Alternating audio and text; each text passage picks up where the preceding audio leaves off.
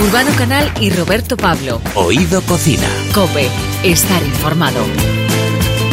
En el programa de hoy vamos a recorrer algunas de las mejores cocinas de nuestro país. Vamos a ir a la despensa de Echanove y el atelier Echanove en Bilbao. Pues sí, señor, y también Macaco nos va a presentar su nuevo trabajo Yo quisiera ser civilizado como los animales, pero sobre todo nos va a hablar de sus gustos gastronómicos. Y por cierto, la boticaria García nos va a explicar que el jamón York no existe como tal. No existe, no existe. Lo que sí existe es Luma, un nuevo restaurante peruano en Madrid que vamos a descubrir contigo. Urbano Canal y Roberto Pablo. Oído Cocina. Cope, estar informado. Mi persona favorita tiene la cara bonita, tiene un ángel su sonrisa, tiene un corazón. Hoy en Oído Cocina te llevamos al corazón mismo de Bilbao, a lo que se conoce como la milla de oro de la capital vizcaína. Allí triunfa un doble concepto que se desdobla en un restaurante gastronómico y creativo por un lado y local más desenfadado con el producto como protagonista por otro. Con una estrella Michelin, dos soles Repsol, Premio Euskadi de Gastronomía en 2005 y Chef Milésim en 2014, podemos disfrutar de sus recetas por solo 5 euros en Canal Cocina y de su gusto por comunicar en distintos medios. Con mucho placer saludamos a Fernando Canales, chef de El Atelier Echanove y la despensa del Echanove. Bienvenido. Gracias, buenos días. ¿Qué tal, Fernando? Muy buenas. Junto a Miquel Población llevas las riendas de esta doble propuesta que decíamos, ¿no? El atelier Echanove y la despensa del Echanove en un mismo local. ¿Cómo se bueno, cómo se compatibilizan estos dos espacios? ¿En qué coinciden y en qué se diferencian? Bueno, vamos a ver, nosotros cuando estuvimos en el anterior restaurante, que estuvimos 19 años, eh, notábamos que había unas personas muy concretas que les gustaba el menú gastronómico largo, teníamos un menú del chef que tenía eh, 14, 15 platos, y veíamos que había otra persona que lo que quería era producto, productazo, la merluza frita, la sopa pescado, un pescadito asado, limpio, y entonces decidimos separar los dos mundos porque en el mismo sitio no coincidían, ¿no? Había una persona que venía de Japón haciendo 10.000 kilómetros de distancia para comer este menú y había al lado una familia de Bilbao, Super Barbie, que estaba comiendo el niño croquetas, el otro jamón, y entonces alguien estaba fuera de sitio, los dos. sí, bueno, o los dos, ¿no? Sí. Y entonces busqué, yo buscaba una lonja en Bilbao con dos entradas, pero, Sí. pero con la cocina central, porque mm, la optimización de recursos es muy importante. Y entonces había una lonja que lleva cinco años vacía, en el corazón del ensanche, que es esta, que tiene 500 metros, que es la lonja más grande de Bilbao. En Bilbao los restaurantes son todos son pequeños, porque las lonjas son pequeñas, pero en este coincide que el dueño del edificio es el dueño del restaurante y en los patios ha hecho todas las instalaciones y lo que es la lonja entera es comedor, entonces permite ser muy amplia. Entonces tenemos dos, dos entradas y ahí lo que hacemos es una propuesta en la que la despensa es el producto, pues lo que hemos, lo que ha sido la gran cocina vizcaína, pues un calamar a la brasa, una sopa de pescado, la merluza frita, la merluza, la merluza ondarresa. Lo dejas caer como si nada. Dice, lo que ha sido la, la cocina bilbaína. ¿sabes? Estás diciendo cosas que, vamos, que ahora mismo a los que somos de buen paladar, no te voy a decir lo que pagaríamos, que si no, a lo mejor subes la carta. la, la cocina vizcaína ha sido una cocina muy, muy, muy, muy buena porque Vizcaya fue muy rica hace 100 años con las minas de hierro que hubo. En aquellos tiempos no había, no había iPad, no había iPhone, no había viajes, entonces la gente en su entorno trataba de disfrutar lo máximo posible y entonces se organizaron disfrutando con mucho dinero y mucho tiempo libre de la cocina y se desarrolló un, pues, una excelencia gourmet y una excelencia caprichosa de la pera. ¿no? La- el ejemplo es cococha. Cococha, la cococha es una parte de la cabeza de la merluza que es lo mejor de lo mejor. Entonces eh, decidieron que, que 15 gramos de una merluza hicieran un plato. Hace una ración hace falta 60 merluzas. Entonces, buscando lo mejor, sí, buscando lo mejor de lo mejor encontraron la cococha. Y ese define cómo se dice cococha en ruso, cococha, cómo se dice cococha en chino, cococha, cómo se dice cococha en inglés, cococha, cómo se dice cococha en español, cococha. Solo ¿eh? a la gente de- del País Vasco se le ocurrió dar nombre a, a- a una parte que está entre la lengua de la merluza la boca, una cosa tremenda. Y que está exquisita. Oye, Fernan- está exquisita, sí. eh, Fernando Canales, eh, te iba a decir que algunas veces eh, a Urbano y a mí nos pasa que nos ponemos aquí a dar la charla a alguien, empezamos a hablar y al final nos acaban diciendo, "Oye, jo, qué brasa nos habéis metido. Eh, vosotros en la despensa apostáis justo por las brasas. ¿Qué le aportan al producto? Bueno, es como mm, una mano de seda en el producto, ¿no? Es como una pincelada, el sabor es un ingrediente más.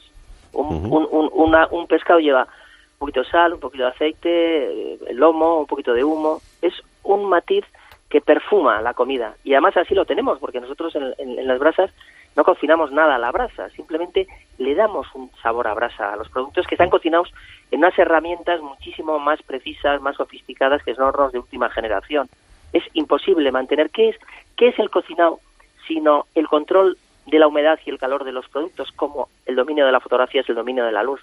No hay más que el dominio de la humedad y eso. Y esto los hornos de última generación lo hacen de una manera extraordinaria. Y luego, para darle ese sabor ancestral, ese sabor a, brasa que es tan rico, que, es, es un poco como la mente reptiliana que tenemos, ¿no? Es algo que está ahí como detrás, que nos recuerda al, ancestro, ¿no? A cuando éramos romañones y que nos encanta, y nos encanta. Pero es muy difícil hacer un producto excelso a la brasa hablo de pescados, eh, a pesar de que hay muchos campeonatos y todo el mundo vende una película, que sí, que está muy bien la película, pero yo sé que no. Yo sé que tú haces un pescado que te mueres en un horno de última generación luego le pasas ahí la brasa como la mano de seda y flipas en colores. claro que sí. Estamos hablando del producto, por supuesto, pero recientemente acabas de participar en una iniciativa que tiene como objetivo la promoción de la alimentación de proximidad ¿no? y sostenible también. Y esto es eh, necesario que sea a través del trabajo de productores y proveedores locales. Esto se llama ADN local, está promovido por una conocida cadena de mayoristas. ¿Qué, qué importancia tiene potenciar el productor local, o sea, trabajar mano a mano con él? Bueno, es impresionante, es impresionante. Fíjate, nosotros vivimos en el País Vasco y hemos consumido merluzas, no, lo siguiente, ¿no? Y vemos llegar los puertos, los, los, barcos a puerto con las merluzas. Y, en algunas localidades, como Lequeitio, en la plaza Ranegui, pues tú puedes comprar la merluza casi recién pescada del barco, ¿no? Pero es una cosa muy excepcional. Realmente, cuando el barco llega hay una cadena de, personas que, que, van, que van distribuyendo, van distribuyendo y al final la merluza siempre te llega dos o tres días más tarde de, que recién pescada, ¿no? Que está muy buena, pero que no es lo mismo. Entonces esta, por ejemplo, en el caso de la merluza, no llega la merluza y, bueno, la descarga en el puerto de Arminza, él llega entre una y media y dos de la tarde, eh, cuando llega la lleva directamente a, al punto de destino y nosotros la recogemos ahí recién pescada, ¿no? Eh, incluso hemos ido a pescar con el pescador de merluza, yo estaba en el puerto con él, un día que tenía prisa fui al puerto y cogí una merluza, o sea, ver el pescado recién pescado por la persona que lo ha pescado, que no hay intermediarios entre él y, tú, ¿no? En el que ya lo coges y ves que ha sido pescado y lo llevas. Aparte de la supercalidad, aparte de la super, supercalidad, se establece con una especie de, de, compromiso, de adoración, de, valoración muchísimo mayor del propio producto que, que, que, parece que cuando lo coges desde de, la, pescadería pues es un producto más, ¿no? Es, es, se produce un vínculo mágico. A ver si al final que, se crea una amistad y al final no, la acabas haciendo. Mira, eh, tú cuando compras una merluza, ¿no? Por ejemplo, la merluza, ¿no? compras la merluza, normalmente le quitas las aletas con, las, con unas tijeras, la quitas la escama y luego la manipulas, ¿no? Hmm. Eh, yo, por ejemplo, he notado que la merluza, cuando no la escamas, simplemente la deshuesas y le quitas la piel con la escama, eh, es impresionante la textura que tiene esa carne. Es, es, alucinante. No solo es el buen producto, sino también tratarlo de una manera excepcional, ¿no? También tenemos calamares que los limpiamos al momento, porque el calamar, no me dijo una persona que tiene un barco y se dedica a pescar, que el calamar en cuanto toca el agua dulce se, estropea, ¿no? Y platos que no se pueden ir de la carta, como la lasaña de anchoas, creo, ¿no? Sí, bueno, son platos, sí, ese lo hicimos, tuvimos una comida en Hong Kong para 1.500 personas, porque era un congreso, sí, en el, en el entre en Hong Kong, entre Kowloon y Hong Kong, en la bahía de Hong Kong hay un, edificio que es el, el, comedor más grande del mundo sin columnas y ahí tuvimos una comida para 1.500 personas y era un congreso cargo que luego se iba a hacer en Bilbao y entonces nos pidieron un plato que fuera, que representaba, que había gente de todas las latitudes, de todos los continentes, que representara a todo el mundo. Entonces es un plato que tiene influencias mediterráneas, asiáticas, sudamericanas, eh, es un plato que gustó tanto Universal. ¿Pero qué fue lo que hiciste? ¿Cuál fue el plato? Es, es una sopa de tomate. Vale. sopa de tomate muy bien. Se llama lasaña, pero es un 0,5 la pasta. Realmente no tiene casi nada de pasta. Sí tiene un pasta, una pasta para texturizar. Digo, de todas maneras, que solo uno de Bilbao podía hacer un, menú para 1.500 personas. O sea, esto no es típico. Cuando te lo dijeron dijiste, bueno, pues vamos, eso está hecho sin ningún problema. Eh, yo llegué a la conclusión, porque yo hice esto hace 20 años. Ya. Con 30 y tantos años, recién abierto mi primer restaurante. Yo llegué a la conclusión de que le habían dicho a otros para ir y todo el mundo dijo que, no. Entonces, le cogieron al último pingadillo que estaba ahí que decía todo que sí. Pero sí que esto, Fernando, todos hemos ido, de, eh, yo creo, de, campamentos y, y, cuando te pones, ¿sabes? Tú te pones unos macarrones en casa con tomate, con lo que todo el mundo nos gusta. Cuando llegan los de campamento, no, porque es lo que están haciendo para 120 personas, ¿sabes? O sea, oye, eh, fíjate, cuando estabas hablando de, estábamos hablando de las brasas y estabas hablando además eso, ¿no? De cómo es un ingrediente más dentro del sabor que al final va a tener la comida, lo estaba pensando y lo digo de verdad, eh, casi como perfume también, porque, o sea, cuando uno, por ejemplo, los que somos más urbanitas y tenemos la suerte alguna vez de, acercarnos a un chalet, a una casa que tenga, por ejemplo, pues es una chimenea y estás al lado de la leña, luego eh, eh, ese aroma lo, lo, llevas presente y si encima has, guisado algo en, en esa, pues, en ese fuego, es totalmente diferente al sabor al que estamos acostumbrados, como decías, de hornos o de ollas o, de, o del fuego de la vitrocerámica. Oye, tú que te has criado en una ciudad donde la gastronomía es fundamental, ¿Cuándo comienza tu interés eh, por dedicarte a la cocina? ¿Fueron los aromas? Eh, ¿Qué fue lo que te atrajo? Bueno, en mi caso concreto, mi familia ha sido muy gourmet y su máxima era disfrutar de la vida comiendo. Y, esto empieza poco a poco sin darte cuenta en la infancia cuando vas a casa de tu abuela y te pregunta el día anterior, Cholín, aquí la abuela nos llama Cholín, ¿qué es Pocholín? Pero Cholín. Cholín ¿qué, quieres para comer al día siguiente? Y le dices, pues yo quiero arroz con riñones y luego quiero, ya con 11, con 10 años, estás en el colegio los miércoles a comer a casa de tu abuela, ya vas entrando en eso. Luego, pues, eh, con tu padre cocinas en casa siempre, una adoración al producto, a, la comida, lo más, lo más. Y luego, eh, profesionalmente hablando, profesionalmente hablando, eh, yo era un estudiante muy malo, además tengo un récord que es infame, pero qué récord, que es que soy la persona que más cursos ha repetido de la historia de Vizcaya, porque repetí primero BUP, segundo BUP, tercero BUP y CO. Y te digo que más porque el que repetía dos cursos ya le sacaban porque se da cuenta ya la gente que este no vale para este tema, ¿no? Pero mis padres se empeñaron tanto en que tuvieran un título universitario que tiene mi hermano, mis tíos, todos, todos universitarios menos yo, que, que, que, este pobre era un drama, claro, pues este pobre hombre, fíjate, no vale para estudiar, ¿qué vamos a hacer con él? Y entonces en aquella época eh, abrieron la primera, la primera escuela de hostelería del País Vasco, y yo y yo veía que por mi forma de ser, de estar entretenido todo el día ahí, eh, chapuceando con las cositas y enredando, porque era como muy inquieto, me iba, me iba a ir bien. Y entonces, el primer día entré en la escuela de hostelería y flipé en colores, no lo siguiente, era estaba hecha para mí, o sea, flipé ya y fue alucinante, o sea, empecé como Forrest Gump a cocinar sin parar para los amigos, para el vecino, para el de arriba, para el de abajo. Era algo espectacular. Y, y, fíjate que ya eso, de eso hace 35 años y, y, sigo igual, o sea, sigo igual, o sea, con el mismo ritmo, con la misma ilusión, con la misma emoción. Y el mismo aspecto, ¿eh? Se nota que te alimentas bien, o sea, porque es verdad que, o sea, vemos fotos tuyas de, de alguna cana más ahí, claro, que eso por lo menos encima mantiene los pelos. tenemos, Pero eso es, eso es genética, mira, mi abuela vivió tres siglos, vivió el siglo XIX, el siglo XX y el siglo XXI. Y digo que vivió tres siglos porque tú conoces a alguna persona que haya vivido tres siglos. No. No, no. Bueno, pues mi abuela vivió, vivió 107 años, tenía genética descomunal. Vi, una peli que eran Los Inmortales, pero creo que era fantástica. es fantástico. Oye, estamos hablando de una familia, de todas maneras, que tú has dicho que era muy de, de gourmet, muy de gourmands, de aficionados a comer. Es que además, dentro de tu familia hay un conocido actor y gran aficionado a la gastronomía, que es tu primo Juan Echanove. Primo hermano, sí. Claro, ¿cómo, o sea, es pues, por tu familia, de, por parte de madre, que efectivamente tú eres Fernando Canales Echanove? Echanove. ¿Y cómo son las reuniones familiares, no? Alrededor de una mesa en tu, en tu casa. tiene que ser un espectáculo. Bueno, pues sí, siempre han sido tremendamente incisivas a la hora de matizar las cosas. ¿no? Ha habido discusiones sobre el punto de la sal de la merluza. Qué bueno. O sea, no discutir ni de política ni de fútbol, discutir sobre... Qué bueno. Es, discutir de política es, mediocre, no, no. Discutimos sobre, sobre el plato, sobre cómo se ha hecho, sobre tal, unos cismas y tal, y entonces como todos queremos tener razón, ahora las reuniones familiares yo ni voy porque parece que mi presencia y mi opinión pues es un poco mayor, pues ya me callo porque si no pues les quito protagonismo. Qué bueno. Oye, eh, hay algo que, nos gusta también, evidentemente, ya que este programa pues está destinado a, todo lo que está relacionado con la gastronomía, es que vosotros, que, eso que tenéis, que es vuestra forma de vida y vuestra pasión y, que mm, eh, transportáis esa felicidad. No sé si quién era y quien nos decía, ¿no? Que era un transportista de la felicidad.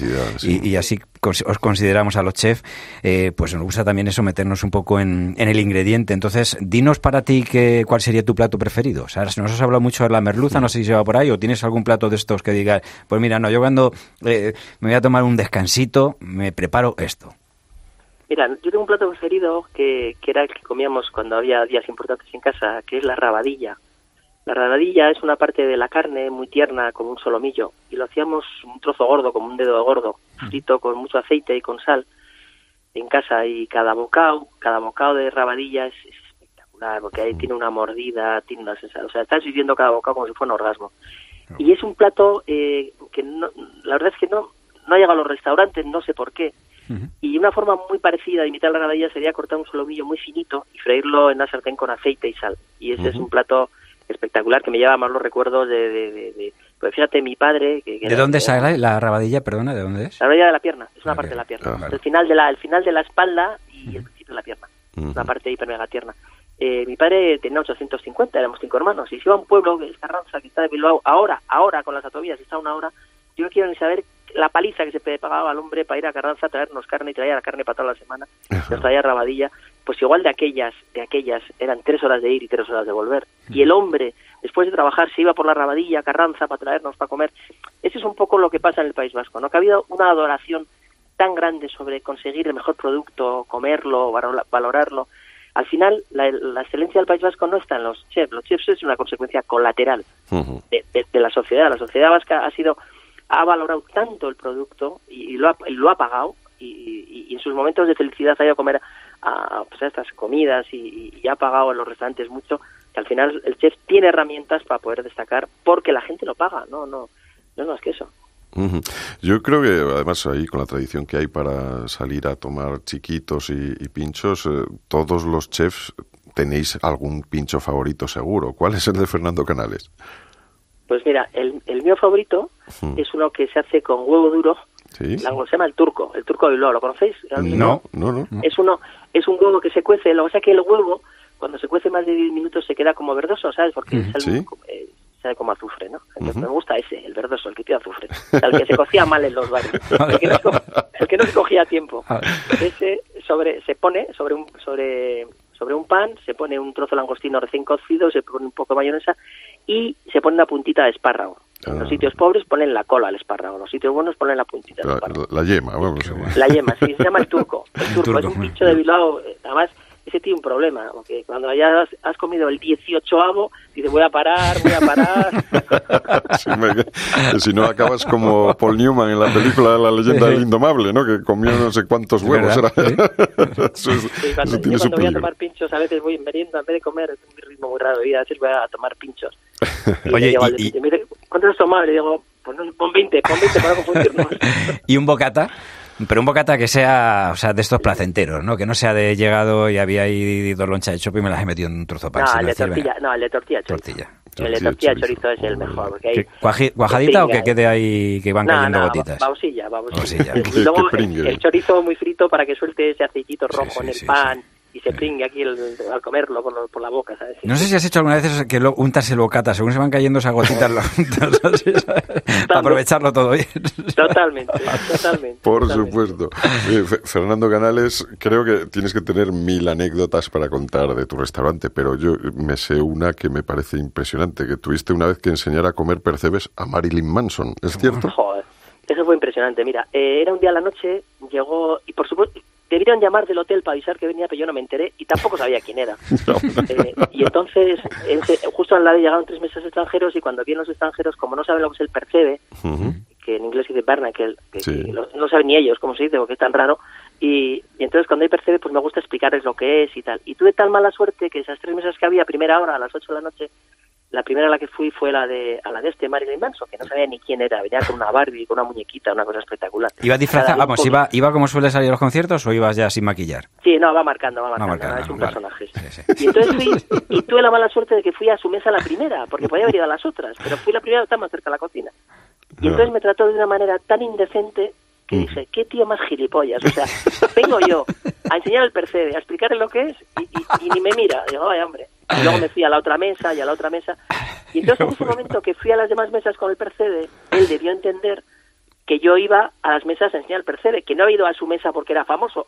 Porque no es que me la sude, no, es que no sabía quién era. No Ya, podía tener menor intención de hacer la pelota a una persona que no sabía quién era. Pues, Y entonces luego ya la cosa se ajustó un poco. y Entonces cuando entré a la cocina dije, pues hay un tío más raro ahí fuera que parece sacar un friki el casco viejo, no sé quién será.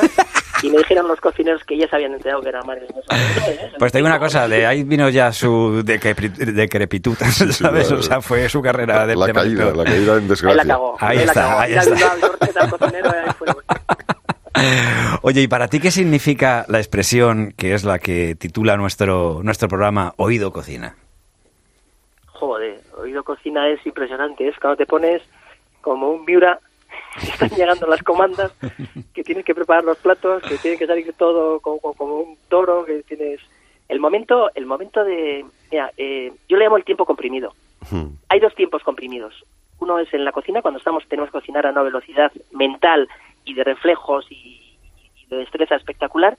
Y otro momento comprimido es cuando los jugadores juegan al fútbol en el campo. Tú estás en el campo de fútbol, fuera, la grada, y, y dices, joder, qué fácil es, ¿no? Te pones a ver, el- te pones en el césped, flipas, claro, pero no puedes estar en el césped. Pero te pones en primera línea y a la velocidad que juegan los jugadores de fútbol de primera división es flipante. También pasan los partidos de tenis, y lo ves muy de cerca. Bueno, pues la cocina es exactamente igual. Cuando nosotros estamos cocinando es a un ritmo tan alucinante que estás como a 4.000 por hora. Tienes un momento de subidón de adrenalina que, que te mueres. Hay esa emoción que tenemos que sacar todas las personas, que por eso la gente va al fútbol y grita, y por eso la gente se droga y pone cuernos, pues no busca más que emociones.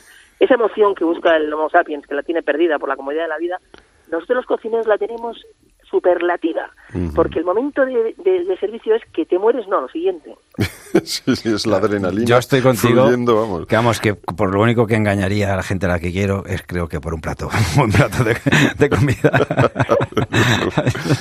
Oye, Fer- Fernando Canales, chef de eh, el Atelier Echanove y la despensa del Echanove, dos restaurantes fantásticos en uno en el centro de Bilbao. ¿Te podemos hacer un atraco a mano armada ahora mismo y que nos hagas uno de esos eh, menús por 5 euros que haces en Canal Cocina? Que es que no nos da el sueldo, o sea, estamos ahí. Sí, pues, pues mira, pues por ejemplo un arroz con acelgas y, Sí. y un buen sofrito de ajo y yo le echaría pues una, una especia que matizara mucho, como una pimienta negra recién molida, por ejemplo. ¿no? Eh, mm, cocinar con especias es una forma de cocinar muy rico.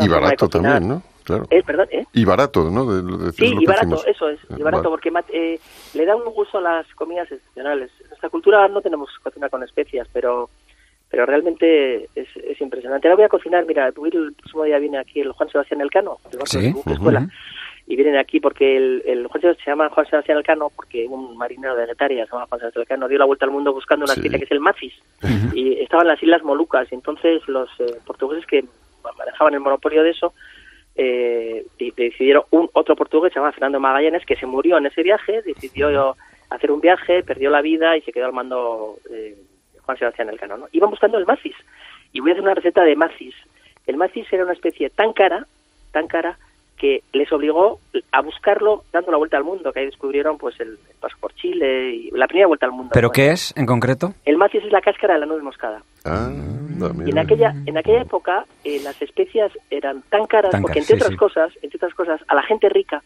se le rociaba de especias cuando se le Sí. cuando se le enterraba y a los pobres no. Por eso, porque había que diferenciarse entre lo inaccesible y lo accesible. Y entonces les voy a cocinar una, una receta, un pollo marinado con un poquito de sumac, el sumac es una especial libanesa espectacular que genera una sensación cítrica en la boca maravillosa y, y con macis. Y, y, bueno, y, y voy a ir la semana que viene, viene a Bilbao y he quedado con ellos y vamos a hacer un show cooking con ellos y tal, una cosa muy bonita. Bueno. Pero bueno, es, es, era para matizar un poco el valor de las especies, Sí, ¿no? Que, sí, la- sí, sí, que nuestra historia, el mundo, es la búsqueda de una especie. Y en esa concreta, el macis, que tú, a que no lo habéis oído en la vida, el macis. no lo había escuchado. Pues, no. el macis es el culpable de que el hombre buscara La una vuelta vuelta al al mundo, sí, Fíjate sí. qué pasada, ¿eh? Con qué importantes eran las Y además las especies. eh, sirvieron durante mucho tiempo como moneda de cambio. O sea que realmente el, el valor, este, lo que decimos de hacerlo barato, es de hoy en día, claro. no y, y que hoy en día dan, eh, pues yo creo que esa apreciación que tenemos de, de ciertos guisos es justo de, bueno, nosotros como dices lo, lo utilizamos menos, yo creo que cada vez más, ¿no? O sea, porque sí que tenemos a lo mejor el laurel o la pimienta, son cosas así, comino, ¿no? Yo miras ya, no que me quiera morir pronto, pero si eso que sea con comino, con pimienta no. Que me gusta la pimienta, ¿sabes? Digo, pero a ver si me voy a despertar estornudando. No, la- las, las especias casi todas son, antisépticas. Son O sea, ayudan, ayudan a que la cocina no se pudriera y la nevera tiene 60 años, 70. Entonces, Y hay muchos estudios, eh, perdona Fernando, eh, que hablan de cómo en eh, pues eh, países como la India o en eh, continentes como África la, la incidencia del cáncer es menor, eh, que tiene que ver, mucho siempre lo decimos, con, la, con la, nuestra educación alimenticia, ¿no? pues con lo que comemos, y es porque se utilizan muchos tipos de especias. Dicen que, que esto es, pues, por ejemplo, utilizan menos sal al utilizar, por ejemplo, las especias, porque esto le da sabor al producto. Bueno, el tema del cáncer es porque nosotros tenemos tres tipos de alimentos ahora mismo en la sociedad, que son los naturales, los procesados y los ultraprocesados. Los naturales los llevamos consumiendo toda la vida. Los procesados, 7.000 au- 7.000 años. Entre los procesados, el jamón, el vino, las, las lentejas.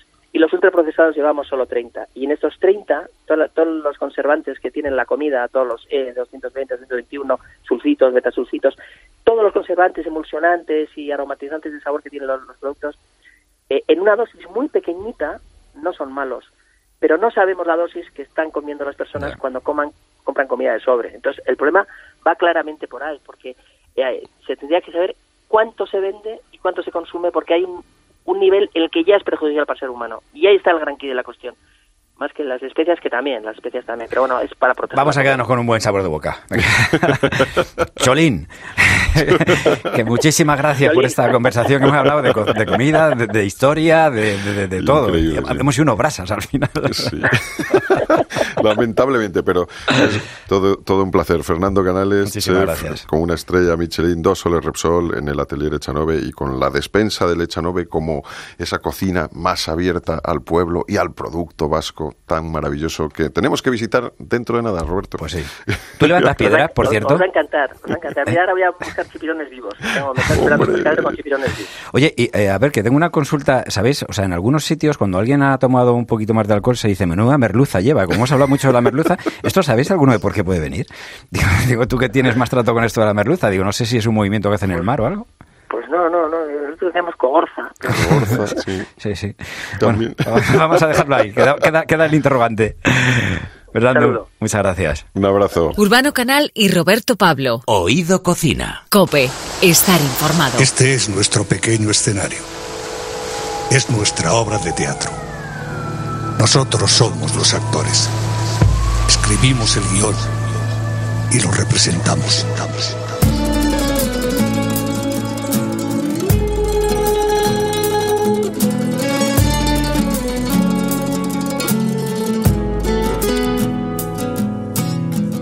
Lo que conocemos, todos los recuerdos, todos los humanos, todos los que vendrán, todos sus pasajeros, nuestras penas y glorias, nuestros deseos, todos los amores que peleamos, los amores que vinieron para rescatarnos, los besos impacientes, los que se quedaron entre tu labio y mi vientre. Civilizaciones, reyes y plebeyos, santos pecadores, amantes y abstemios, sueños adoptados, grandes y pequeños, vacíos y ocupados, sobredimensionados, todos los relatos. El artista invitado en nuestro nuevo Oído Cocina es un tipo al que le gusta viajar e impregnarse de nuevos sabores. De una canción que le ponía y tarareaba su padre, ha sacado el título para su último trabajo. Por lo tanto, ya sabemos que en su casa sonaba a menudo el brasileño Roberto Carlos, porque el álbum se llama Civilizado como los animales, un álbum cargado de intenciones en el que los ritmos vuelven a mezclarse con letras que dicen más de lo que piensan. En una sociedad tan globalizada, saber idiomas es una de las cuestiones que más se aprecian en las empresas a la hora de contratar a alguien. Saber inglés, alemán, chino, ruso eh, son pluses para ser el candidato de una posible selección. Yo voy a dar un consejo y es que en los departamentos de personal se tenga en cuenta como idioma internacional la música. Eso es. Igual que la gastronomía. Claro. ¿eh? Es una lengua que no entiende de fronteras, como le ocurre a, la, a eso, a la gastronomía. Por eso hoy juntamos de nuevo nuestras dos pasiones con Macaco, que viene a hacernos disfrutar de su nuevo disco que está cargado de aromas de diferentes lugares del mundo. Aunque sí hay que destacar un ingrediente, es el olor a Mediterráneo. Macaco, muy buenas. Muy buenas. Eh, ¿Qué importancia le das a la comida en tu vida? Eh, pues muchísima. Mm, Voy a hacer un link con lo que acabas de decir, que me ha encantado, que era precioso, como todo lo que escribes, ¿no? Tus preguntas están llenas de poesía. Había una frase que recomiendo a todo el mundo de un escritor que se llama Lek, que decía, aprendamos todas las lenguas, incluso las inexistentes, ¿no? Que al final, pues lo importante es la comunicación, ¿no? Esa intención para llegar a un punto en común. Dicho esto, hablando de, de la, de, la, de la comida, eh, realmente ya no por, por vivir más años, menos años y, tal, sino porque me sienta bien y porque creo que es eh, el principio de la medicina viene de la, de la comida. Soy un loco para mí. Comer es una fiesta, eh, con medida, por supuesto, acompañada de un buen vinito y de buena onda, porque si comes con alegría, como dice un amigo mío, mm, prefiero una, una anchoa entre 10 de buen rollo que un caviar yo solo estresado, ¿no? Entonces, está muy bien. Sí, sí. Eso está muy bien. sí, ¿no? Es como que al final es lo que sienta mejor.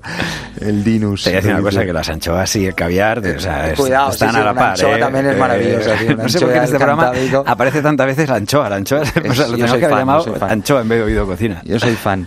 Mm, Yo, por ejemplo, con, con- con- con la comida, que realmente para mí es una fiesta, me gusta más que salir e irme a un bar, me gusta hacer como una cena, una comida con amigos y mm, ahí con el vinito y te coges ese medio, esa medio alegría maravillosa, ¿no? Con el estómago lleno.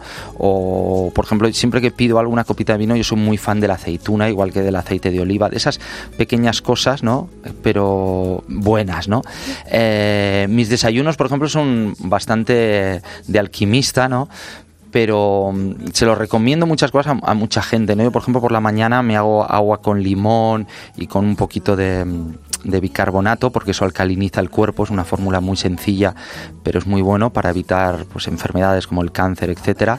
Me tomo algún detox de estos de clorela que compro en el ecológico, ¿no? que tiene clorela eh, o cúrcuma, que es una raíz que también recomiendo a todo el mundo, que es un antiinflamatorio Sí, sí. muy fuerte. Yo tomo en Eh, infusión, por ejemplo. la wow, maravilloso. Ah, sí.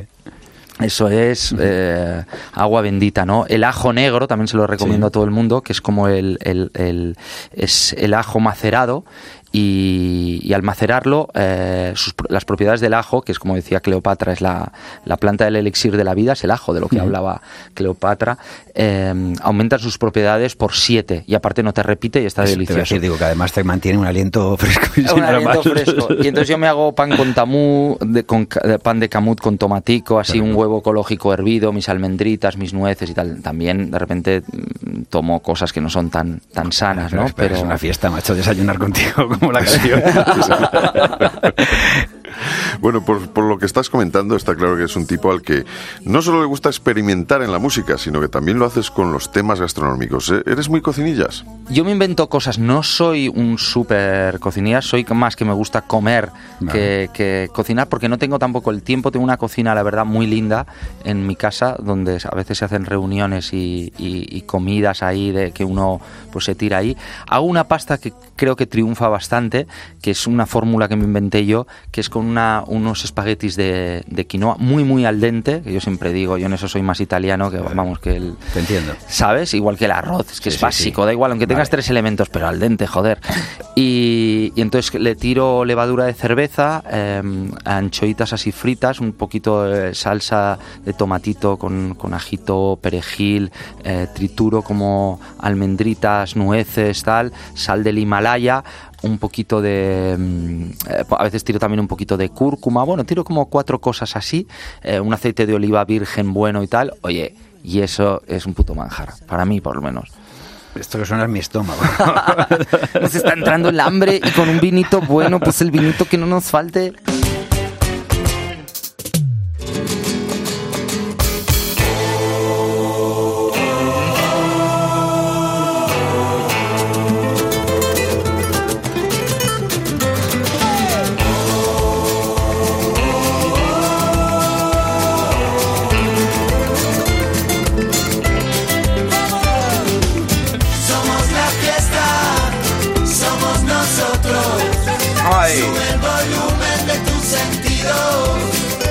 Y si la palabra por sí misma no sirve, habrá que ponerle música y bailarla. Eh, Bailo la pena, por ejemplo, tiene un montón de enfrentamiento entre palabras negativas, hablabas antes, y opciones positivas, que, que son las que triunfan, por cierto, al final. La actitud, eh, ¿cuándo piensas que cuenta en nuestra vida eh, esa actitud para que nos salgamos de ese guion también que comentas eh, en alguna de las canciones? ¿no? Qué bueno, como acabas de decir la descripción. Ojalá hubieras estado el día que estábamos escribiendo la, hojita de promo de Baile la Pena, porque es buenísimo lo que has dicho. Me ha encantado, te lo voy a robar ahora si me permites, con tu permiso, porque me parece maravilloso. Eh, sí, ese es narrativamente. Yo tuve una pelea muy gorda con, con Bailo la Pena. Es muy curioso. Con las canciones que he tenido más pelea ha sido con Lo Quiero Todo, que es el segundo single, un vídeo maravilloso. Estamos muy, muy emocionados con, con, con él. Y con Bailo la Pena. Lo Quiero Todo fue por la parte musical. Hice 15 versiones. O sea, los que estaban alrededor mío, hubo un momento que me dijeron, Dani, no podemos más de ti. O sea, ya basta, colega. En plan, déjalo. Quizás no, no va a salir. Y no, no, no, no, porque me encanta la narrativa, me encanta la letrita. Tenía una, es una canción de amor que habla de la aceptación que no el conformismo, que es muy diferente. Dice, lo quiero todo contigo, tus aciertos y tus fallos, vivir contigo sin ensayos, apostarlo todo al color de tus ojos, al rojo de tus labios. Y luego la poesía ¿no? que hay en la estrofita me gusta mucho dentro de esa sencillez. ¿no? Y Bailo la Pena eh, eh, es la canción eh, donde la letrita es como más sencillita, ¿no? Me gustaba mucho, o sea, nació del título, de un día se me ocurrió el juguito este de palabras, ¿no? Que tiene ese contraste que tú lo has descrito, de a mí no me hubiera salido mejor, pero me encantaba lo de bailo, bailo la pena, ¿no? Ese juego de palabras. Mm, y, me, quería ir como para diferentes lados. Al final escogí este y siempre tuve esa lucha de, Buah, igual tendría que haber hecho más giros, más metáforas en la estrofa. Siempre me quedaré con esa duda, ¿no? De qué hubiera pasado si, si lo hubiera tal. Pero al final pensé que era una canción que tenía que ser hermanita de otras canciones de Macaco. Eh, que están ahí, que la gente, que tienen una aparente sencillez, ¿no? Esa cosa más Marley y tal, pero que, que, que a, la gente le mueve y a mí también me mueve de alguna manera, ¿no? Entonces no me sé complicar mucho la vida, ¿no? Como pues hermanita de la mano levantada, de Tengo, de Moving, de Love is the Only Way, de Seguiremos, ¿no? De ese tipo de narrativa. Pero realmente es la canción como más, más sencilla del disco, ¿no? Bueno, ¿hay algún olor o guiso que te haga recordar?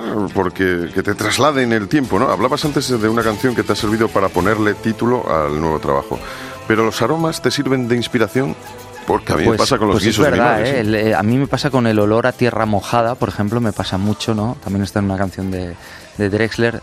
También con los sabores del piñón, yo recuerdo con mi abuelo en un pueblecico que íbamos, eh, con, con, un palo enorme tirando piñas y rompiéndolas ahí, que es de las cosas más bonitas. Lo digo y me dan ganas de llorar, es muy, loco la vida.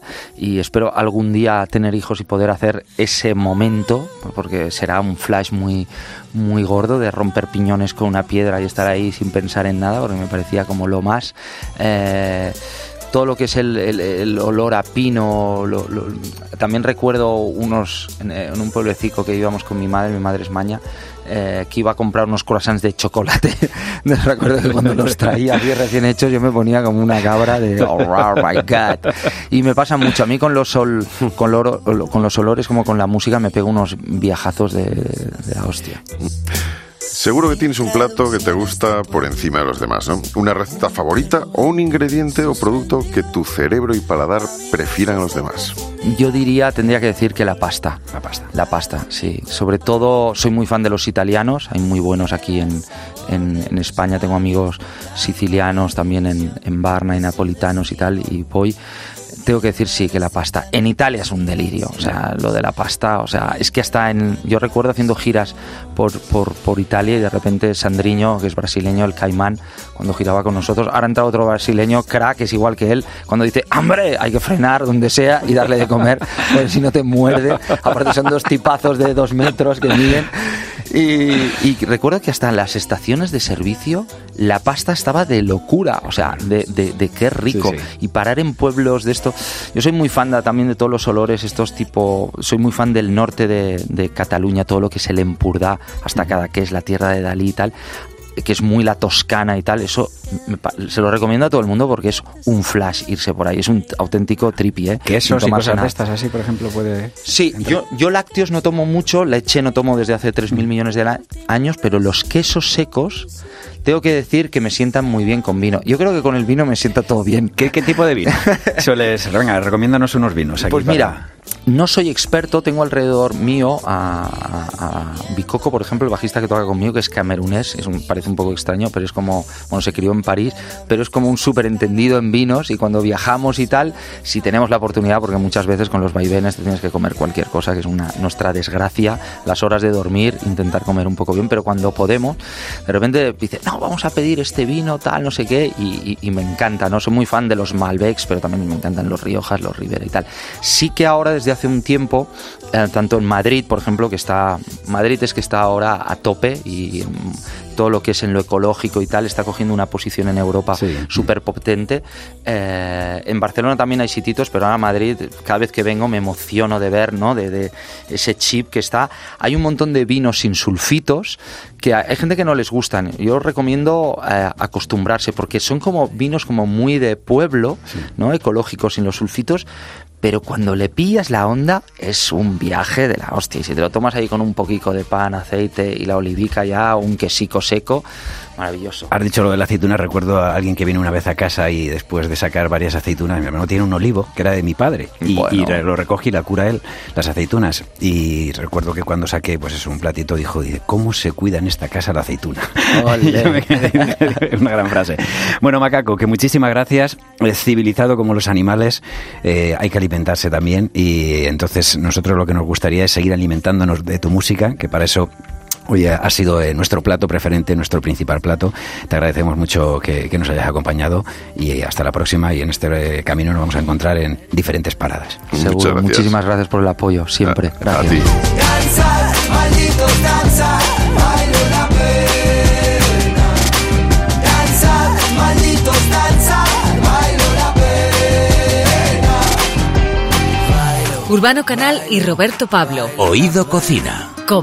Estar informado. Una de las intenciones de Oído Cocina es disfrutar de la comida y este disfrute crece y crece si lo que comemos es saludable. Por eso nuestra invitada tiene mucho que decir en este tema. La doctora Marian García, boticaria García para los amigos, lleva mucho tiempo preocupada por nuestra salud en todos los aspectos y la alimentación no podría ser menos. Marian García es doctora en farmacia, graduada en nutrición humana y dietética y en óptica y ortometría. Pero si tiene algo la boticaria García es lo bien que comunica. Es una divulgadora científica que se ha ganado la credibilidad con su trabajo serio y contrastado. Acaba de publicar el libro jamón, El jamón de York no existe. La guía para comprar saludable y descubrir los secretos del supermercado. Boticaria García, muy buenas. Hola, ¿qué tal? ¿Cómo estáis? Muy bien. Oye, empezar preguntando por el título siempre queda un poco raro, pero en el caso de tu libro es necesario porque es una afirmación muy llamativa. ¿Qué quieres decir con que el jamón de York no existe? Hombre, no da, no da lugar a dudas, que no existe el jamón York, ¿no? Es que, bueno, ¿qué meto yo entre pan y pan en un sándwich y no existe, no? es que llevo yo ahí to- toda la vida al, al supermercado diciendo ponme 250 cuartos de jamón de York y ahora me dicen Cuarto y mitad de jamón York. hombre. o sea, que, que me han estado engañando, ¿no? Mm, Lo que estabas comprando no era jamón de York, era fiambre, porque la palabra York no está en la legislación. La palabra York es una palabra vacía que a los ojos de la ley no significa nada. Podemos hacer Magdalena York si Ajá, queremos, vale. porque esa palabra no significa nada. No es como jamón de jabugo, que si tú compras jamón de jabugo, ese jabugo tiene que tener unos requisitos. Bueno, pues York no significa nada. Y normalmente cuando pone York es el jamón de peor calidad, que es el fiambre. Yo tengo la regla de las tres Fs, que es fiambre, fécula, feo. El fiambre es el que lleva fécula. Normalmente es 50% de chicha Sí. y luego ya el resto es pues almidón, azúcar, sal, aditivos. Lo que hay que buscar es que ponga jamón cocido extra. Ajá. El extra es el que tiene más de 80% de chicha y ese ya va pareciendo otra cosa. O sea que la- si, si buscamos lo que normalmente hemos conocido en nuestra infancia Sí. como jamón de York sería eso, buscar el jamón cocido extra, o sea, intentar Ese- ese es el bueno. y, y fijarnos en que no tenga mucho añadido, ¿no? Porque si no, la mayoría de lo que estamos comiendo no es carne sino lo otro. Estás comprando fécula. Pero Bueno, está hecho, digo, de la pata. ¿no? O sea, se supone que es de la pata, ¿no? De- del cerdo, o sea, no es sí, un- sí. una masa, un amasijo ahí de carne. Es que entonces no se puede llamar eh, jamón cocido. Claro, jamón. El jamón cocido tiene que ser jamón. Luego ya tenemos otra serie de esperpentos eh, gastronómicos, pero de momento el jamón cocido es jamón. Bueno, ya que estamos en esperpentos, ¿qué, qué es lo que más te llama la atención cuando vas ahí a, a una estantería del supermercado y... Di nosotros, venga, aparte del jamón de York, vamos a Pues desmontar mitos. A mí lo que me... Hay, hay, un, hay un temazo que es el tema de los yogures, por ejemplo, eh, porque claro, los yogures se han convertido en medicamentos. Ajá. Eh, vale que inicialmente se vendían en las farmacias, eh, pero realmente esto de que los yogures suben las defensas o bajan el colesterol, lo que más llama la atención es que las, las, eh, los supermercados se han convertido en farmacias. Entonces, claro, tú realmente un yogur eh, de estos que anuncian con probióticos o que suben las defensas, en realidad lo que llevan son bacterias que no han demostrado tampoco nada y lo que le ponen son vitaminas, pues vitamina B5, por ejemplo, que con una pequeña cantidad pues ya pueden decir que aumentan las defensas, pero porque la vitamina B5 sí que tiene esa declaración nutricional de que aumenta las defensas, pero lo que eh, la declaración es por la B5, no por las bacterias o esas galletas que bajan el colesterol, porque llevan betaglucano, pero es que tienes que comerte 18 galletas. Pero, eh, eh, eh, Marian, eh, te digo, o sea, por ejemplo, esto, o sea, los peques, ¿no? Eh, yo mis hijos ahora, por ejemplo, uno de ellos que ha tenido que tomar antibiótico, no le vamos a empezar ya a dar protectores de estómago y tal. Y el médico, el pediatra, lo que nos ha recomendado es que, que tome yogures. Claro, está bien, puede tomar yogures, pero el yogur bueno es la regla que cumple la regla del 3-4-3. Es decir, tú le das la vuelta y te da igual que ponga que ponga bifidus, no bifidus, y además si pone bifidus ya no es un yogur, el yogur es con otras bacterias, no con bifidobacterias. Entonces tiene que tener un 3% de grasa, un 4% de azúcares y un 3% de proteínas. Si un yogur cumple esa regla de 3-4-3, es un buen yogur, que para entendernos es el yogur blanco toda la vida, ¿vale? El tema es que hay yogures que te ponen con bifidus, con no sé qué tú piensas que son mejores, pero no son 3-4-3, son 3, 15, 3, es decir, con un 15% de azúcar, que en 125 gramos ya son más de, pues son casi 18 gramos y un niño no debería tomar más de 16, 17 gramos de azúcar al día. Con lo cual, fíjate lo que estamos haciendo, lo contrario. Bueno, dice Laura Baena Fernández, fundadora del Club de las Malas Madres, en el prólogo de tu libro, que entre otras cosas ha aprendido de ti que comer bien empieza en la lista de la compra. Ahí empezamos a a comer y a comprar bien. ¿Qué debe tener y qué no debe tener esa lista para ser saludable lo que nos llevamos a casa? Mi teoría es que en casa debes tener productos solo saludables y que ya la vida te pone en circunstancias de, bueno, pues hoy mm, si en la radio tenéis un cumpleaños, pues hay que llevar a pasteles, ¿no? O sea, Ajá. nadie va a dejar de comer chuches o pasteles en su vida, ni vinos ni cervezas, pero tú en tu casa ten productos saludables. Entonces, lo que no debe faltar nunca es un poco lo que cuenta el plato de Harvard, el famoso plato de Harvard, que es la mitad de lo que tú comes tienen que ser frutas y verduras. Entonces, la mitad de tu carro de la compra debería ser verde y rojo, que es lo que digo siempre como la bandera de Portugal. Vale, sí. En eso insiste bastante lo de los platos de Portugal, que te queríamos preguntar por ello, ¿no? O sea, y, pero ¿y por qué dices eso? O sea, que, que allí las... Claro, cuando tú ves el plato de Harvard, eh, que son las, las guías de, de- de la Escuela de Salud Pública de Harvard, es un plato redondo, ¿no? Como cualquier plato, y te pone que la mitad, frutas y verduras, un cuarto tienen que ser cereales integrales, arroz integral, pasta integral, pan integral, y el otro cuarto proteína saludable. Eh, ave, pavo, pescado azul, ¿no? Entonces, cuando tú ves ese plato, el oficial, la mitad es verde y rojo, porque eh, en ese icono es frutas y verduras verde y rojo. Yo cuando lo vi dije, ostras, esto es como la bandera de Portugal. Y entonces, en vez de decir a la gente, come frutas y verduras, que estamos hasta las narices todos de que nos digan, come frutas y verduras, pues yo digo eso de come Portugal y todos los días por Instagram la gente a la hora de comer y a la hora de cenar me manda sus platos. Fotitos. Noticalia, estoy comiendo por Portugal. Y se acuerdan de echarle más verde y más rojo. Tú fíjate la tontería, ¿no?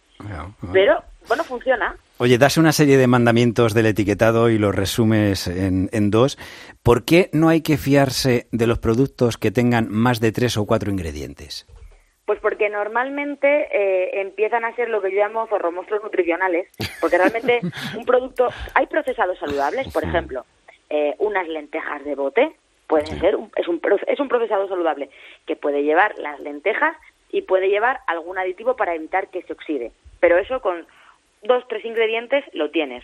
El queso es leche, fermentos lácticos, cuajo y sal, cuatro ingredientes. El pan es la harina, la levadura, el o sea, es decir, los alimentos básicos, aunque estén procesados, más o menos con, ahora si tienes un pan multicereales, que se llama la excepción, bueno, pues si es un pan multicereales con cinco cereales, ya llevas cinco cereales, pero es decir, cuando empiezan, a- cuando tenemos esos chorizos de, de etiqueta enorme que ya empezamos a ver eso, ese almidón, azúcar, sal, aditivos, que no quiere decir que no sean seguros, pero estás comiendo normalmente grasas refinadas, más azúcar del que debes, potenciadores del sabor, que el glutamato no es tóxico, pero el glutamato es lo que hace que ese jamón de york mm, que no existe te sepa rico. Yo he hecho catas a ciegas en el súper con fiambre y con jamón cocido extra y la gente prefiere, prefiere el fiambre Ya. porque lleva más azúcar y tú les tapas los ojos y dicen, uy, si es que esto está más rico. Claro, porque, le- porque lleva el potenciador de sabor. Entonces, estamos comiendo alimentos que están ricos por encima de nuestras posibilidades. Tenemos que poner la canción de Kiko Veneno de todo lo que me gusta es ilegal, es inmoral o engorda. Totalmente. Por supuesto, por supuesto. Eh, Si vamos a, mm, a comprar un producto y queremos tener claro que nos estamos mm, metiendo algo importante, o sea, algo que, que es sano en el cuerpo, ¿en qué deberíamos fijarnos en las etiquetas? Aparte de esto de que la regla de que cuanto menos eh, elementos tenga la receta, mejor. Cuanto menos bulto, más claridad. Sí. Yo lo que me lo que me fijaría sería también en la tabla nutricional, ¿Sí? que en la tabla siempre vamos todos a las calorías, ¿no? Sí. Eh, a las pero no son iguales las calorías eh, no, es que el aguacate tiene muchas calorías. Bueno, pero es que no es igual las calorías de un aguacate que de una palmera de chocolate. Entonces nos tenemos que fijar no tanto en las calorías, sino el apartado que pone grasas saturadas, que tenga lo, lo menor posible dentro, de la- dentro del mismo grupo de alimentos, siempre claro, porque no podemos comparar pasta con aceite, ¿no? Dentro del mismo grupo, pues que tenga menos grasas saturadas, que tenga la mínima cantidad de azúcar, también, a ser posible que no tenga azúcar añadido en la etiqueta, y luego, para mí es muy importante la sal, porque estamos todo el rato hablando del azúcar los nutricionistas, que somos muy cansinos, pero la sal nos la estamos perdiendo de vista. Entonces, una regla es, si un producto tiene más, es la regla del 25, si un producto tiene más de 1,25% de sal, es obligatorio que lo ponga, siempre lo va a poner la sal, por encima de un 95% de sales se considera mucha sal. Esto significa que ese producto no lo deberías eh, comprar a priori. Y por debajo de 0,25 es poca sal. Entonces, entre 0,25 y 1,25 está la horquilla de la normalidad. Vale, vale. Entonces, bueno, una regla ahí para también tenerlo en cuenta. Vale, estamos hablando con la doctora Marian García, boticaria García, por su libro El jamón de York no existe. Eh, solemos utilizar la expresión es la leche cuando algo es llamativo y verdaderamente es llamativo todo lo que hay de, de comentarios e ideas alrededor de este alimento, algunas con fundamento y otras falsas. Eh, como no vamos a desvelar el libro entero, sí decir que el mito de que la leche crea flema es algo que no está demostrado científicamente, ¿verdad? Bueno, es- esto es de un, de un libro eh, muy antiguo, era como el doctor Escribil de la época, eh, en los años 50, que era en plan, bueno, pues, eh, ¿cómo había que criar al bebé? Y este doctor, en base a los estudios que había entonces, bueno, pues dijo que efectivamente eh, la leche producía flemas. Y ese mito lo llevamos arrastrando 100 años ya, y aunque ya la ciencia ha dicho que eso no, por activa, por pasiva, se han hecho estudios, pero es como lo de que tenemos que tomar tres huevos a la semana. O sea, hay que tener en cuenta que la nutrición avanza. Esos antibióticos que decía Roberto que tomaban tus hijos, en los años 70 hubieran sido otros antibióticos. Ya. Tú no le cuestionas a tu médico qué antibióticos le das a tus hijos, ¿no? Porque entiendes que los antibióticos avanzan. Bueno, pues la, en nutrición la ciencia también avanza y entonces a veces nos quedamos anquilosados, muchas veces por culpa de los propios sanitarios que no nos actualizamos también. Oye, sobre el tema de las galletas, que yo sé que es algo que le preocupa a Roberto especialmente. Los que tienen niños, es que las galletas yo hace años que las desterré de mi dieta, pero claro, ya tengo una edad. Pues no se te nota, ¿eh? Pero Roberto, sus niños son galleteros, por lo visto. Hay- hay un armario en casa, Entonces- hay un armario en casa. Entonces, ¿qué- ¿qué, es lo que debemos buscar ahí para que las galletas sean lo más saludables posibles, si es que esto es posible? Dime que hay Me- alguna saludable, por favor. Pues tengo malas noticias, Roberto. A mí me ha gustado más la, la rima esta que ha hecho así Urbano de las galletas fuera de mi dieta. O sea, realmente ese es el ese es el lema. No hay galleta Sí. buena industrial, eh, no hay galleta buena porque la definición de galleta es una harina refinada con azúcar. Que es verdad que hay galletas integrales, pero ahora en julio cambia la ley del pan, a partir del 1 de julio, y el pan integral 100% va a ser pan integral 100%, que hasta ahora no tenía por qué serlo. Pero con las galletas no. Ya. Unas galletas integrales pueden llevar harina refinada con un poco de salvado. Y eso no significa que sean eh, necesariamente mejores. Y pueden seguir llevando azúcar. Entonces, la recomendación, yo sé que la recomendación mía es horrorosa, que es el pan integral con aceite por las mañanas o con tomatito.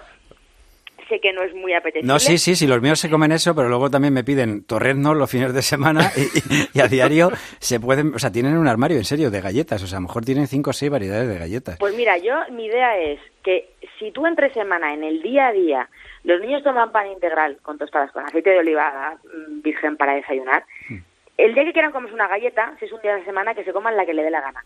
Y no nos liemos con que sean integrales o con malto oleico o con no sé qué. Si te comes galletas un día a la semana, ala, tómate el capricho y cómelas si quieras, pero no te engañes pensando que hay algunas buenas porque entonces la vas a comer más. Entonces el día del capricho, pues es el día del capricho, ya está.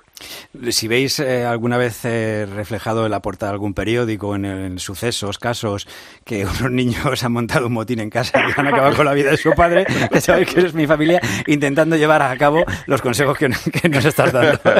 Yo me eximo de toda responsabilidad. ¿eh? Ya, ya, ya, ya, ya, está grabado. Oye, dinos una cosa, con toda la información que tienes y según está establecido en nuestra sociedad el negocio de la alimentación, ¿llegas a disfrutar de lo que comes o, o te estresa tanto conocimiento? No, no, no. Yo realmente disfruto muchísimo de la comida y yo soy de buen comer. Y lo que hago es, mm, además yo intento mucho en, en redes sociales normalizar, es decir, oye, pues si yo ayer me fui a tomar unas cañas, me hago una foto tomando unas cañas. Eh, soy muy poco, eh, digamos, talibana en, en este sentido, porque creo que realmente si no, no hay adherencia. O sea, el ser humano es social y hay momentos de ocio y la comida es placer también y es disfrutar. Lo que tenemos que aprender es a disfrutar también de que comida rápida es tomarte una tosta de ventresa con pimientos y aceite que está muy rico y se tarda menos que una pizza de estas industriales, ¿no? Mm. Entonces la idea es aprender, tener recursos para comer mm, comida saludable entre tu día ordinaria y oye, yo soy la primera y mira, eso también se va a quedar grabado, que voy a hamburgueserías con mis hijos cuando me lo piden, porque pues les gusta ir a una hamburguesería. Eso sí, mira, hay una cosa curiosa. Cuando mis hijos van a una hamburguesería de estas típicas, de payasos y esas cosas, eh, en vez de patatas fritas, me piden los tomatitos cherry que vienen de alternativa. Porque en mi casa yo patatas fritas no hago nunca. Y como no están acostumbrados, ellos lo- el tomatito cherry les gusta. Claro. Entonces, bueno, eso me parece guay, una vez te comes la hamburguesa, te vas a comer luego el helado, pero oye, te has comido unos tomatitos cherry, pues no hay que comerse toda la mierda, ¿no? Exactamente. Y además eso, yo cuando me tomo una cerveza también tampoco tengo ningún remordimiento, sinceramente. Ni con el y si hay que hacerse una foto, pues también. Boticaria García, pues un, un placer tener toda esta, esta charla y que nos encantaría seguirla teniendo siempre que podamos. Eh, Además eso, con una cerveza delante o un vermú, si hace falta. Un vino. Y eso. unos tomates cherry. en vez de aceitunas, las aceitunas también están bien. Venga, eso Aceituna- también os están- dejo. vale, mira, ahí está. No me ha gustado muy, casi muy específica, explicativa, ¿no? En este final, ¿sabes? Lo de que no hay que una mierda. Perfecto. Las Boticaria cosas por su nombre. que el, libro es, eh, es muy recomendable para todo aquel que quiera tener conocimiento de lo que es eh, la alimentación hoy en día y además también destruyendo o quitando algunos mitos y aportando información, que creo que es lo más importante en este mundo en el que hoy en día todo el mundo opina, pero sin, sin tener muchas veces información. El jamón de York no existe, aunque yo seguiré yendo a mi charcutero habitual y diré, ponme cuarto jamón de York, loncha, eh, loncha normal.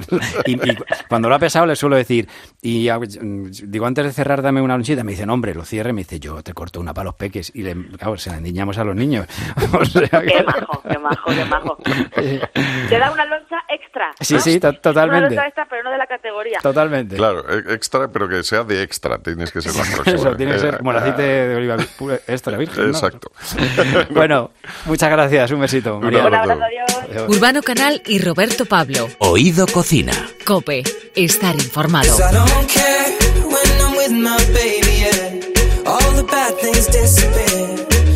making me feel that maybe I am somebody. La cocina peruana es hoy una de las más respetadas en todo el mundo.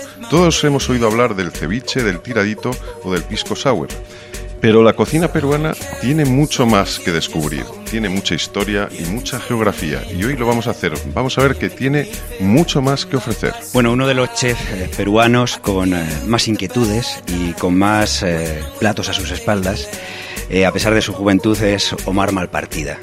Hoy visitamos su nueva casa, que está al ladito del Retiro, aquí en Madrid, que se llama Luma y en la que, pues simplemente con lo que vamos a poder ahora comprobar y ver, creo que va a apetecer mucho a nuestros oyentes, a nuestros eh, queridos amigos de Oído Cocina, venir a visitar el sitio. It's kinda crazy 'cause I really don't mind. Can you make it better like that? Omar Malpartida, ¿cómo estás? Muy bien. 30 años, 30 años, si no me equivoco, de vida y a los 23 ya eras eh, jefe de cocina, ¿no? Ya, bueno, eras chef ejecutivo en un hotel. ¿Y cómo, cómo ha ido esta evolución tan rápida en tu vida? Y no sé, da la sensación de que te gusta vivir deprisa, ¿no? La verdad que sí, soy, eh, creo de muy pequeño soy muy inquieto y eso perdura. Ahora en la, en la adultez perdura, ¿no? Soy una persona inquieta, me voy cuestionando cosas, me gusta experimentar, me gusta viajar y cuando te gusta todo eso y está relacionado a la cocina, pues viajas, conoces y experimentas, ¿no? Fíjate que, como dice Urbano, una de las cosas que más llama la atención es que eres muy joven. Digo, por la cantidad de experiencia, sobre todo de kilómetros que, atesoras, ¿no? Y que eso parece que está reflejado en, en tu cocina. Eh, has pasado por países como Perú, eh, México, España. eh, como decimos, has recorrido muchas ciudades. ¿Cómo te ha marcado eso a la hora de elaborar una cocina universal, cosmopolita? Bueno, esto es, son etapas, ¿no? Eh, uno va pasando por etapas tanto personales como profesionales y lo que hace la cocina, que lo que hace es que sea tan, tan bonita y tan linda esta profesión, es que comienzas a, rescatar cada momento y cada recuerdo y lo transmites en, en, los platos. Vas conociendo culturas, eh, comienzas a entender que todo lo que has pasado no solamente es eso, sino que abres tu cabeza, abres tu mundo, abres tu espacio eh, para poder entender de que el mundo es muy amplio, ¿no? Y que existen muchas cosas por conocer y por entender. Eh, y la cocina nos permite eh, proyectar todo eso en un plato de comida. Y no solamente cocinando, sino elaborando proyectos o conceptos culinarios eh, en restaurantes, ¿no? Y, es, y básicamente eso es lo que hacemos, ¿no? Transmitir todo lo que hemos vivido, lo, lo que vamos conociendo y lo que nos falta por, por, por vivir, ¿no? Lo que falta por conocer todavía, ¿no? Pero una, una, cosa curiosa de tu biografía es que tu padre, por lo visto, viajaba mucho cuando eras pequeño. Entonces tú has conocido mucha ciudad y mucho hotel. Y entonces te ha gustado meterte hasta la cocina en los hoteles, ¿no? Y ahí es un poco donde empieza a despertarse esa afición por la cocina, quizá.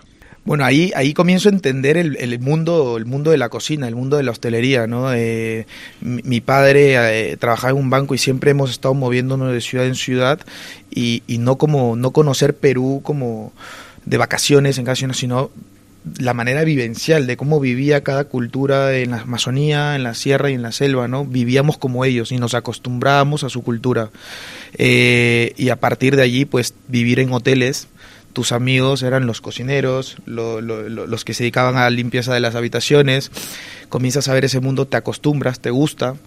Llegué a vivir un año en un hotel, un año entero en un hotel eh, en, la selva de Perú, eh, y la verdad que en ese momento pues lo odias, ¿no? Eh, quieres una vida normal, ¿no? Quieres tu casa pero ahora lo agradezco y digo, porque fue una experiencia que normalmente no pasa a nadie, yo la pasé y lo que he hecho es aprovecharme de esa experiencia y, y, dedicarme a eso, básicamente.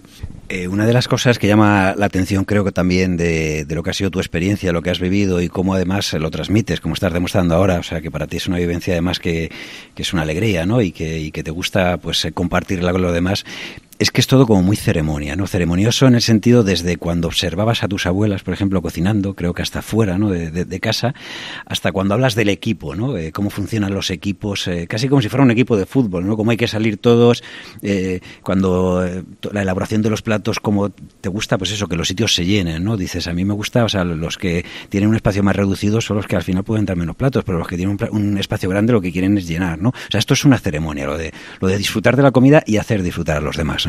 Sí, yo creo que es la base de, todo de toda la hostelería en realidad, ¿no? Tú quieres que el negocio funcione, que la gente disfrute, que tu equipo esté cómodo. Es complicado eh, en los momentos, en, el día a día, ¿no? En el momento en el que está, que está pasando Madrid y el mundo con la gastronomía y con la hostelería es difícil, pero, pero es apasionante. Entonces tú quieres que todo tenga una lógica y que tenga un sentido desde el equipo hasta el resultado final que es un plato y, obviamente lo que se refleja en los números eh, como empresa y como negocio. Entonces, lógicamente te tienes que apoyar en, otros conceptos no mucho más eh, comerciales, digámoslo así. Luma es lo que, lo que dices, es una experiencia diferente, es, es un lugar mucho más, eh, donde el servicio es mucho más personalizado, la cocina, como en todos nuestros conceptos, es cuidada, pero pero tiene un concepto bastante bien definido. Entonces, eh, lo que queremos es justamente que la gente lo sienta, ¿no? Que lo sienta y obviamente eh, se refleja también en, en los otros restaurantes que, que tenemos, ¿no? El Luma, como decías, es un poco un homenaje a esas dos abuelas, ¿no? a, a Luzmila y a María, ¿no? Luma, Lu, Luzmila y María. ¿Y qué es lo que queda un poco de, a través de tu experiencia de los años en tu cocina, de lo que aprendiste viéndoles hacer a ellas, de esa, esa cocina tan arraigada en la tradición? Bueno, eh, partimos del origen, ¿no? Partimos del producto, de, de, qué es la cocina peruana para nosotros ahora mismo. Para nosotros ahora mismo la cocina peruana es poder dar a conocer la, la biodiversidad a partir de sus climas y a partir lógicamente de sus productos. Entonces lo que hacemos es traer los productos de origen desconocido, lógicamente, de Perú y ponerlos en un plato de comida aquí, unidos al mejor producto de proximidad español. Entonces, hablamos de qué es cocina peruana, sí es cocina peruana, es cocina española también, es una cocina mía, ¿no? Y yo soy peruano, entonces es una cocina de origen. Eh, y el origen para mí de todo son las abuelas, las madres, ¿no? que de ahí nace todo. Entonces, de allí parte el nombre y, lo que tiene Luma ahora es eh, la, pureza en el producto, digamos. Utilizamos el aguacate, por ejemplo, la palta. Mi abuela tenía un, una huerta de, paltas y hacía un guiso de paltas con, con ají panca, por ejemplo. Yo lo hago con ñoras, ¿no? Y le doy ese mismo sabor. Entonces son sabores bastante intensos, bastante ricos, picantes, eh, con cilantro, con ají, con su toque de lima peruano, pero que seguramente el español cuando lo prueba le recordará también seguramente a una caldereta, ¿no? a un guiso. Entonces eh, estamos unidos por historia y por cultura tanto Perú como España y eso es lo que queremos contar. Eres un tío muy salado, sujétame el micrófono. ¿eh? Me, pero, me das quiero, echar pero un quiero, te voy a salar. Quiero que expliques a, los oyentes eh, qué es este sonido y qué estoy haciendo ahora mismo. Bueno, lo que estás haciendo ahora mismo es darle un poco de sabor peruano de origen a las comidas. Estos son dos, es una piedra de sal que hemos traído de, la selva de Perú, exactamente de Pilluana, que es un pueblo que queda en la región San Martín, Tarapoto, y es una mina de sal que se ha descubierto aproximadamente hace cin- cinco años y que hace unos dos años intentaron los pobladores de ahí de tratar de comercializar esta sal. Es muy parecida a la sal rosa del Himalaya, pero es mucho más sutil en boca. Es perfecta para terminar un plato. Entonces lo que hemos hecho es traernos desde Perú 40 kilos de sal, ponerlos en medio de la mesa y decirle, mira, si te gusta más salado o menos salado, golpea las piedras como si estuvieses en la época cavernícola y, termina tu plato como quieras tú. Eso hemos intentado hacer. Y no sale, no salen chispas, no, no se, no se enciende, no se enciende el restaurante, solo se sazona un poquito más la, la cocina. Bueno, cuando tú ya has decidido que la cocina es tu vida, pues ves un programa de repente, eh, no sé si en la televisión o en algún canal, y ves a varias estrellas Michelin europeas y, y decides venirte a Valencia y presentarte en casa de Quique da Costa o en su restaurante para aprender. ¿Por qué Quique da Costa y qué es lo que ves en él? Bueno, lo que veo en Quique es la, la- la sabiduría pl- plena, ¿no? El pureza, eh, pulcritud. Eso es lo que es Quique, ¿no? Entonces, yo cuando estaba trabajando en Cusco, eh, comenzaba a ver los libros que tenía él en ese entonces. Yo tenía 20, 21 años. Y me preguntaba, ¿por qué sale humo de la comida? En realidad no era humo, eso era el parte del hielo seco, ¿no? ¿Por qué cuando bates algo y le echan un líquido comienza a congelarse las cosas? Pues era nitrógeno líquido, no tenía ni idea porque en Perú eso en ese momento no existía. Eh, eso es lo que trajo pues, Ferran Adrià y en ese momento la gente de nuestra edad, cocinero, no teníamos ni idea. ¿no? Y yo al ser inquieto me, me preguntaba y quería saber. Lo estudié, lo leí y me quedé con esa copla, pero no, no lo tocaba. Entonces decidí dejar el trabajo, decidí ahorrar un poco y decidí, dije, mira, me voy a trabajar con Quique. Mandé mi solicitud, me lo negaron unas 10 veces, este, porque había mucha gente que quería trabajar con Quique, acababa de ganar tres estrellas. Entonces decido venirme para España, me voy allá y fue una de las mejores experiencias que yo he pasado como cocinero, probablemente, ¿eh? y he hecho algunos otros stages, pero para mí lo de Quique fue, fue una inyección de, de, de vas a hacer las cosas bien, ¿no? Perfección. Fíjate que yo hace poco, cuando hablábamos con Quique da Costa, le comentaba que por más que me ponía las gafas, mi mujer me miraba y me decía que no me parecía a él. él me decía que él también se ponía la cinta de Nadal y por más que jugaba al, al, al, tenis tampoco conseguía ser él. Digo, porque tú las gafas sí que las tienes ya así, o sea, tienes buen aspecto, eres muy joven, no sé. Me falta el gel, ¿eh? Me falta el gel para... eh, ¿Qué es Manos Cruzadas? Luma, sabemos que es tu nuevo proyecto, como decimos, este restaurante, comida peruana, pero comida también que, que ha, mamado de, de, la selva, de, del Pacífico, de, Perú, de otras, de, la, los diferentes eh, sitios que has ido visitando en el mundo. Pero ¿qué es Manos Cruzadas? Pues Manos Cruzadas es esa necesidad, ¿no? Es una necesidad de tener eh, producto fresco peruano a partir de la responsabilidad y la humildad y de tenerlos en esta parte del mundo, ¿no? Porque cuando llegamos eh, y montamos el restaurante tiradito, el para, un, para, para mí como cocinero que había visto cómo trabajaba aquí, que cómo trabajaba John Roca, había trabajado con ellos y veía cómo trabajaban ellos y el respeto que tenían por el producto fresco y por lo mejor de materia prima, para mí trabajar con congelados era no lo lo hacía pero no lo podía soportar, entonces estaba incómodo con lo que estaba haciendo. Entonces lo que comenzamos a hacer fue viajar a Perú y traernos maletas de productos frescos, pero el tema era que no era rentable. Perdíamos mucho dinero. Bueno, yo perdía dinero. Entonces decidimos eh, buscar ayuda con importadores, exportadores, al Estado peruano, entidades privadas, para ver de qué manera podríamos traer producto fresco. Pasaron muchos años, muchas puertas se cerraron y alguna por ahí se abrió. Y cuando se abrió esa puerta, pues comenzó todo lo que, lo que ahora mismo es manos cruzadas y lo que pretende ser también, ¿no? Que es poder traer producto fresco desde Perú una vez por semana en avión. De momento tenemos 12 productos de una manera legal, sostenible, con responsabilidad y tratando de alguna manera de ayudar a, la gente que lo, que lo cosecha, ¿no? que lo cultiva y no tener intermediarios. Tratar de comp comprarles directamente a ellos a un precio justo y, poder tener nosotros aquí mostrar Perú de otra manera. Es un largo proceso que, que, que, que sabemos y que, va a tomar su tiempo, pero creo que va a llegar el momento en el que esto va, va, va a reventar porque si cocineros como Quique, como Dani, como Ángel comienzan a utilizar estos productos frescos de Perú, porque los, ya lo están utilizando, eh, pues podría funcionar y llegar a su objetivo, ¿no? Y entramos hasta la cocina de Omar Malpartida en el restaurante Luma.